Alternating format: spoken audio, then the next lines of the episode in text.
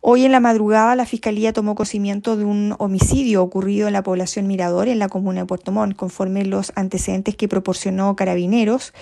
Eh, la víctima, don Diego Pacheco Negrón, recibió un impacto balístico en la espalda, lo que le provocó la muerte horas más tarde en el Hospital Base de Puerto Montt.